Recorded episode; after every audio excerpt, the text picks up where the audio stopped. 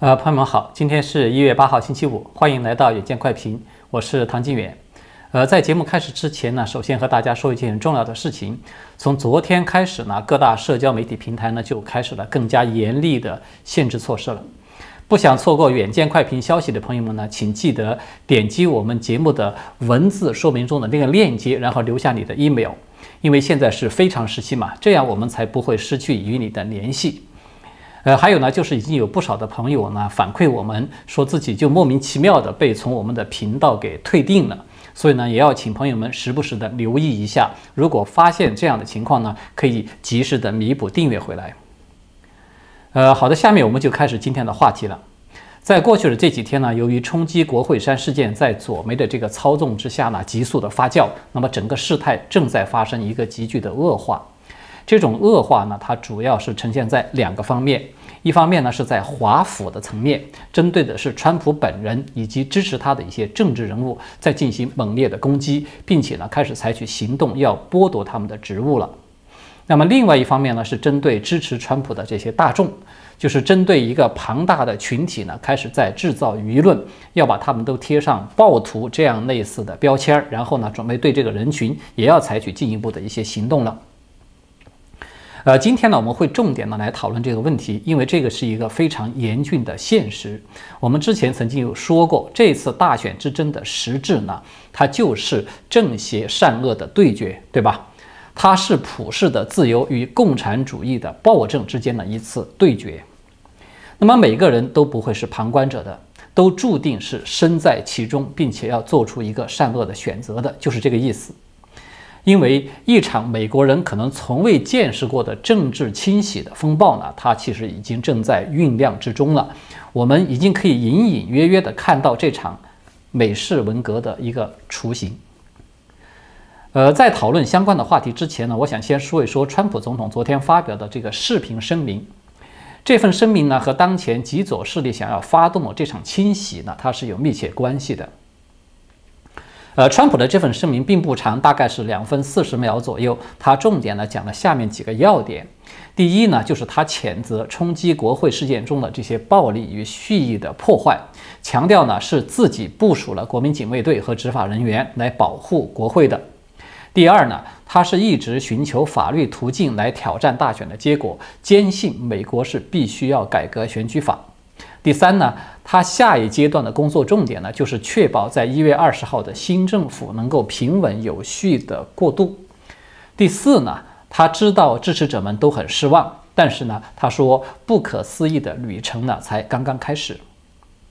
那么，这个视频声明和他通过那个通讯总监斯卡维诺此前发表的对国会认证选举结果的那一份声明，可以说是基本上一致的。我们看到他释放的主要的信息呢，我们归纳起来，他仍然是下面这几点，就是第一个呢，他仍然坚持的认为大选是被操纵的，自己并不认为国会认证的是一个公平的选举的结果。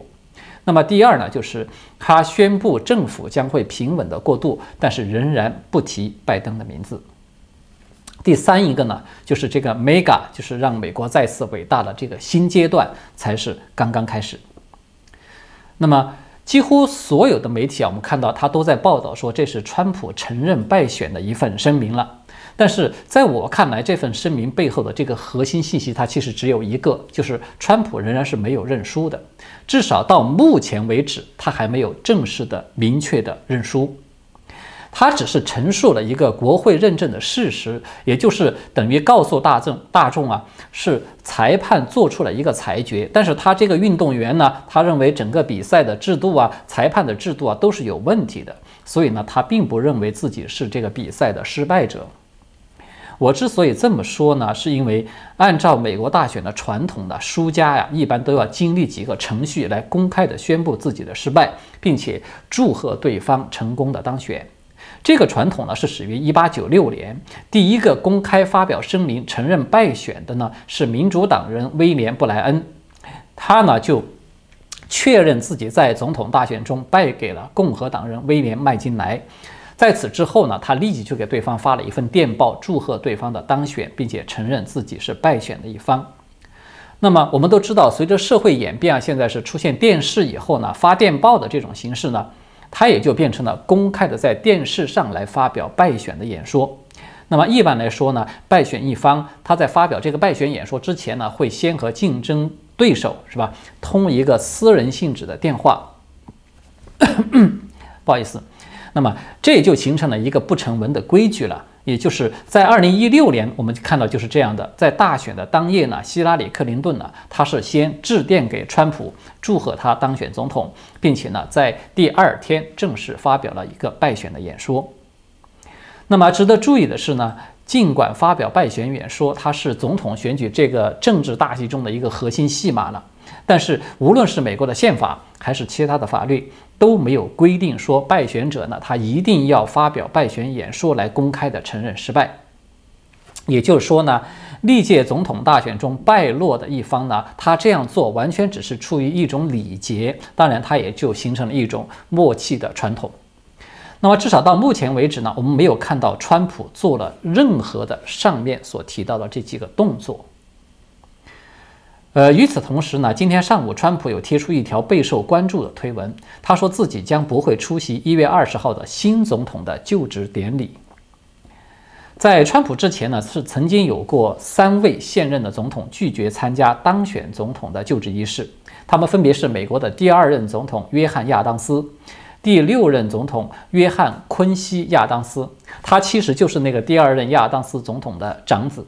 还有就是第十七任的总统安德鲁·约翰逊，所以呢，川普他不出席拜登的这个就职仪式呢，并不算是什么出格的举动，但是至少再次表明他不认可拜登的合法性，拒绝承认自己败选的这个立场。那么正是因为这样的一个立场呢，对沼泽势力来说呢，它就是一块巨大的心病了，因为只要川普一天还掌握着权力，他们就会觉得睡不好觉。不但川普，包括支持川普的一些政治人物和普罗大众，可以说都是他们的心腹大患。所以呢，川普不认输，他而且还表示要继续奋战到底。那么就意味着这个庞大的人群，他们有可能在未来再次的把川普送进白宫，或者是把奉行川普路线的人也送进白宫。但现在我们看到，不是已经有很多人在呼吁川普组建自己的政党，并且开办自己的媒体了吗？这个可以说是这些沼泽势力极为害怕的一件事情，因为对犯罪分子来说，掌握他们犯罪证据的人永远都是致命的威胁。这个就是我们看到啊，他们不但要对川普本人进行追杀报复，同样也不会放过川普的支持者的一个原因。这也是我们今天要重点讨论的话题了。首先呢，我们来聊一聊川普面临的处境。到目前为止啊，针对川普的这个政治报复，它是来自于三个层面：一个呢是来自于内阁，另一个呢是国会，第三个呢是司法领域。内阁层面的报复，其实它真正的源头是来自众议院的议长南希·佩洛西了。他在昨天就公开的提出来，要求副总统彭斯和现任的内阁成员们要援引宪法的第二十五条修正案来罢免川普的总统职务。那么这条修正案呢？它总共有四款规定，前三款呢，它都是属于涉及到总统或者是副总统由于某种特殊原因辞职，或者是被免职，或者是在任期内死亡等等这些情况。那么佩洛西他要求彭斯援引这个修正案来启动罢免程序呢？它只和第四款有关，但是这里面呢，它就涉及到两个关键的问题了。第一个呢？是第二十五条修正案呢，它并不能够替代弹劾，也就是说，这个法案呢，它是用来处理一种特定的严峻形式的必要的程序。也就是说，当在任的总统因为某种医疗的紧急情况而无法履行职务的、无法履行总统职责的时候，他才能够使用的。其次呢，你要启动这个条款啊，它是要经过一系列非常复杂的程序之后，它才能够罢免总统的。而这一系列的过程之中呢，有三个极其关键的条件是必须同时满足、缺一不可的。第一呢，就是这件事呢，它必须得到美国副总统和行政各部的长官，实际上就是内阁的所有十五个部长的签字的同意。第二呢，是这件事它必须在众议院获得超过三分之二的投票多数通过。第三呢，是他也必须在参议院也获得超过三分之二的投票通过。那么我们都知道啊，民主党现在虽然在两院都已经是占据了多数了，但是他要想同时达到投票都超过三分之二的多数，可以说还是非常困难的。更何况啊，第一个条件呢，它是必须有彭斯与全部的十五个内阁部长的书面的签字申请才可以。那么这个显然在目前看起来是不太可能的。事实上呢，在昨天呢，已经有媒体就证实了。说彭斯呢，他已经拒绝了佩洛西的提议，也就是说呢，这条路呢，他已经不可能实现了。呃，那么第二条路呢，就是来自于国会了，就是说佩洛西他亲自出马发动了，他昨天是连夜发起一个联络，呃，呼吁呢要在下周来推动对川普再次发起弹劾，而弹劾的理由呢，就是川普怂恿支持者冲击国会呢，这是一个叛国行为。他呢是定于今天中午与众议院的民主党的这些核心小组来举行一个电话会议，而这个国会的民主党人呢也可以说是效率惊人了。他们在昨天马上就公布出了因这个冲击国会事件而对川普总统发起弹劾程序的一份这个决议的草案。呃，那么我们都知道，上一次佩洛西主导发起对川普的一个弹劾，他最终是在参议院。被占据多数优势的共和党给阻挡住了，对吧？那么，但是现在呢，民主党在新一届的国会中呢，他们是拿到了参议院的多数，这个对他们通过弹劾的决议来说呢，可以说是扫清了一大障碍。那么，佩洛西的助理叫做凯瑟琳·克拉克的，他就公开的向媒体表示说，这个弹劾条款呢，它可以最早在下周的中旬就可以进行表决了。那么可能就有很多的朋友会感到困惑，甚至会难以置信，因为我们都知道嘛，按照正常的程序，川普在二十号他就必须要卸任离开白宫了。那么也就是说，距离佩洛西发起这个弹劾也就只有仅仅十三天的时间。他们为什么会如此的迫不及待，就非要赶在这十三天的时间之内来完成对川普的弹劾呢？有一种说法。是说呢，这个被弹劾下台的总统呢，他将不能够再参与以后竞选总统。呃，这个说法呢，其实它不完全对，但是它是有一定道理的，因为啊，这个说法它是来自于宪法第一条的规定。那么这个宪法第一条它是如下规定的，就是说弹劾案的判决呢，不得超出免职和剥夺担任和享有合众国属下有荣誉、有责任或有薪金的任何职务的资格。也就是说，说白了，这个弹劾的最终的判决权呢，是由这个参议院来决定的。这个决定呢，它可以只是单纯的免除总统的职务，也可以同时附加。禁止被弹劾者呢继续担任国家公职的这样一个条件。那么从这一点上来看呢，赶在川普离任之前达成一个弹劾呢，它主要的目的之一呢，它不排除就是为了要防止川普在四年之后东山再起，因为只有这样，他们才能够觉得是永绝后患。那么在另一方面呢，佩洛西的这个助理凯瑟琳·克拉克嘛，刚才也提到了，就是他也给出了另外的一个原因。他说啊，我们知道我们的时间很有限，但是呢，唐纳德·川普担任美国总统的每一天都是非常危险的一天。我们可以使用程序工具，迅速的把弹劾议案提交给众议院来投票。那么，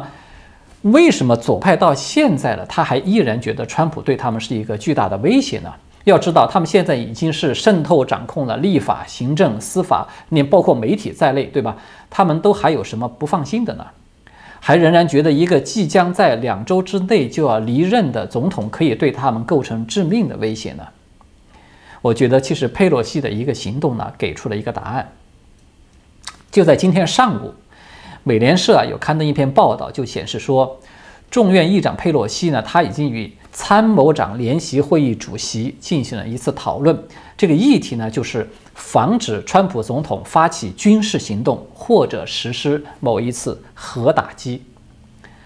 很显然啊，这里说的什么实施核打击呢？它当然是一个幌子了，就是这个是为了把川普渲染成为一个呃失去理智的疯子了，似乎是不立即让他下台，那么世界就将会面临着核大战了，那么末日就将要来临一样了。其实他们真正担心的呢是川普会发起军事行动，这个当然不是害怕川普对外国的哪个目标来发起一次军事行动，而是害怕他对国内的某些目标。那么，这个才是他们认为川普对沼泽势力有致命威胁的真正的原因所在。第三个层面的政治报复呢，它是来自于司法领域。刚才我们也有提到了。呃，因为根据《纽约邮报》今天的报道呢，就是说这个华盛顿特区的总检察长叫做卡尔拉辛的，他在今天就明确的暗示说，川普总统还有小唐纳德·川普就是他的儿子了，以及 Giuliani 他们几个人呢，都可能因为煽动暴民冲击美国国会大厦的潜在角色而受到调查和指控。呃，他在接受《早安美国》采访的时候呢，这个拉辛他就声称说，华盛顿特区正在调查数十名骚乱者，并将骚乱的这个责任是归咎于川普。呃，说因为他在这个民众冲击国会之前呢，向他的支持者发表了演讲。那么，这个拉信还声称说，小唐纳德·川普和朱利安尼呢，都有在呼吁他们的支持者前往华盛顿 D.C. 进行集会，因此呢，他们也都可能面临着煽动暴乱的这样一个调查和指控。呃，记得我在很早以前的节目啊，就和大家有讨论过，就是说，川普如果离任呢，他其实不可能有颐养天年的机会了，极左势力一定会对他追杀到底。会罗织各种各样的罪名，嗯，把他甚至把他的家庭都送进监狱。那么现在大家都看到了，这一切呢，其实按部就班的正在进行之中。那么，川普他会束手待毙吗？他是否会真的采取某种军事行动呢？我们目前可以说是不得而知的，至少我们没有看到有任何这方面的迹象，所以呢，还不好就直接的下一个结论。但是这些沼泽势力，他们对川普的支持者正在迅速地采取行动来进行政治报复，这个呢可以说是一个客观的事实了。我们先来看一看，就是一些目前公开的报道。首先一个呢是电子商务软件的提供商，就是名字叫做 Shopify 的，他们在昨天呢把川普集团和川普竞选团队运营的网店都给下线了。那么这两家网店呢，他们主要就是来出售川普品牌的一些官方的服装啊，还有就是像那个让美国再次伟大这个 Mega 它的那个帽子啊和一些其他的类似的商品。那么另外一个呢是拜登他在昨天有发布公开讲话的一个视频。他就公开的声称说，参与一月六号活动的人呢，他们不是抗议者，不能够称呼他们是抗议者，他们是暴徒犯罪团伙，他们是造反者，是国内恐怖分子，就是这么的简单。同时呢，还有一个消息呢，是说的纽约的那个极左派的众议员叫做科特斯的，也就是众所周知的那个 AOC 了，他在推特上面就发帖，把这些抗议者冲击国会的行为呢，是形容为是。呃，恐怖主义，那么还将这个矛头呢指向了挑战大选结果的参议员克鲁兹，大骂他的挑战行为是野蛮自私的，要求他为事件造成的这四个人的死亡要去负责。他还在推文中啊指责克鲁兹引发了这场暴乱，并且呢要求他和另外的一个发起挑战的这个参议员，就是叫做 Holly 的。他们都必须要辞职，而且威胁说，如果他们不辞职，那么参议院就应该驱逐他们。对这一点呢，这个克鲁兹他是有做出一个强硬的回应的。他说：“我做的事以及其他参议员所做的事呢，都是我们当选以后要做的事，即在美国参议院的议事厅中辩论重大事项。”那么在这儿呢，我觉得需要强调的一点是，对于这些敢于追求真相的参议员来说呢。剥夺他们的职务还不是尽头，左派呢其实还想要扼杀他们的声音。一家名为西蒙舒斯特的这个出版商，他们昨天呢就以这个霍利就是参议员他挑战选举结果为理由，声称说他的行为呢引发了这个国会的骚乱，这是对民主自由的威胁，所以要取消他的新书的出版。然后随后呢，这个霍利呢，他就在一份声明中进行了如下的这个回应呢，他是这么说的：他说，西蒙和舒特斯呢正在取消我的合同，因为我代表我的选民领导了参议员参议院关于选民诚信的辩论，他们现在决定呢将其重新定义为煽动。那么让我们要明确一点，这个不仅仅是一个合同的纠纷，这是对第一修正案的直接的攻击。现在只有经过批准的言论才能发表，这是左派想让他们不认可的所有人都消声。我会利用我的一切来对抗这种取消文化。我们法庭上见。所以大家就有看到了吧？就是无论是克鲁兹还是霍利，他们发起挑战呢，其实都是在履行宪法规定的一个基本的权利。但是在左派的嘴里呢，他居然就成了对自由民主的攻击的罪名了。霍利他说的其实很透彻，就是左派封杀言论的行为，这个才是真正对宪法第一修正案的攻击，也就是言论自由嘛。而更加令人震惊的是呢，这种报复呢，它不仅仅只是针对着少数人，而是正在迅速的扩大到针对更大面积的人群。呃，英国的《每日邮报》呢，在昨天就有发表报道说，现在美国国会至少有八名共和党的参议员和一百三十八位的众议员已经被冠以“叛国预备党”的这样一个称号了，因为呢，他们在冲击国会事件之后依然提出挑战，所以他们现在都面临着被驱逐的危险。就是在冲击国会事件发生以后呢，新任的民主党的众议员，名字叫做科利布什的这个人，他立即就起草了一份议案，要求国会驱逐那些曾经公开承诺要挑战争议州选举人票的这些共和党的议员。这个被媒体称之为 BLM 资深活动家的这个女议员呢，她就公开的声称说，那些支持川普的议员试图通过推翻选举而煽动国内恐怖袭击。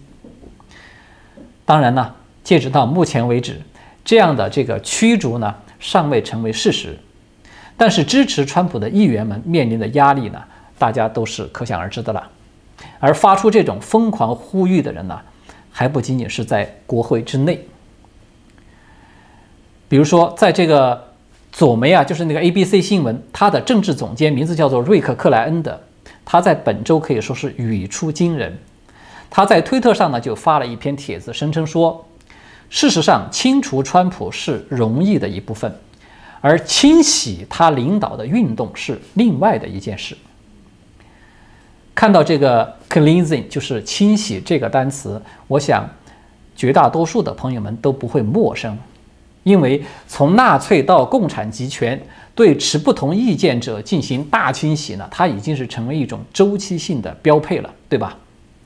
就是这种清洗，它的具体形式呢，往往是先从社会生活中把某个被贴上特定标签的人群，把它打成政治贱民，然后呢？剥夺他们一些基本的权利，比如说禁止他们担任公职，禁止入学，禁止出入某些特定的场所，要佩戴一些特定的标志，并且限定他们的活动范围啊，等等等等。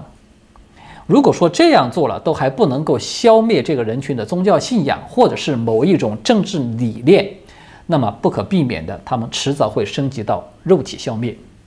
这个就像我们在苏联啊、东欧啊、柬埔寨以及中国大陆看到已经是反复多次上演的大清洗是一样的。也许有的朋友啊会觉得你这个有点夸张了吧？美国毕竟是民主国家，哎，它怎么能够和那些集权国家去相提并论呢？那么这些只不过是个别人发表一点极端的言论呢，它并不代表在未来会成为现实。那么这个就带来一个问题了，首先啊。美国现在是民主国家，它不代表在未来不会演变成数字集权体制的一部分，对吧？其次呢，在事实上呢，我们看到已经有参与一月六号集会的川普支持者被公司发现以后就给开除了，而曾经因为参加 DC 的集会发表演讲受到关注的那个非裔大学生，就是名字叫做皮尔森的，他呢也正面临着被他就读的阿拉巴马大学开除的危险。一位左派的学生活动家呢，已经在这个大学之内呢发起联署的申请，声称呢说这个皮尔森他是暴力行为的支持者，对校园的包容性已经构成了威胁了。那么这个正是这个事件呢，他就使得皮尔森不得不自己也在网络上来发起了一个联署的请愿书，就是来帮助自己能够继续留在学校读书。我们都知道，中国过去有一句话叫做。大风起于清平之末，它的意思呢，就是很多将有严重后果的大事件的发生呢，它往往都是从一些不起眼的小事开始的。我相信，对所有熟悉共产主义这种红色集权的运行方式的朋友们来说啊，我想可能不会有人觉得现在对川普、对支持他的这些议员以及支持他的这些普通的民众的这些报复啊、清洗啊，它都是一些孤立的偶发的事件。也就是说，整个世界的未来其实就是由我们每个人今天做出的选择所决定的。好的，今天我们就聊到这里了。最后呢，再次提醒朋友们，因为现在呢，这个社群媒体有诸多的限制，而且是越来越严厉了。我们的平台呢，随时可能会出现被限制的现象。那么，欢迎喜爱我们节目的朋友们呢，点击视频下方文字介绍中的那个链接，来留下你的 email。这样，有任何视频更新的消息呢，我们都会在第一时间就发送邮件通知你。这么做呢，只有一个目的，就是防止在某种极端的情况下呢，我可能会失去与各位的联系。那么我们就可以通过这个 email 来确保通知各位我们的新平台。当然，也请朋友们放心，这个 email 呢绝对不会有其他的任何用途。你可以单独的注册一个 email 来接受我们的通知。谢谢大家，我们下次再见。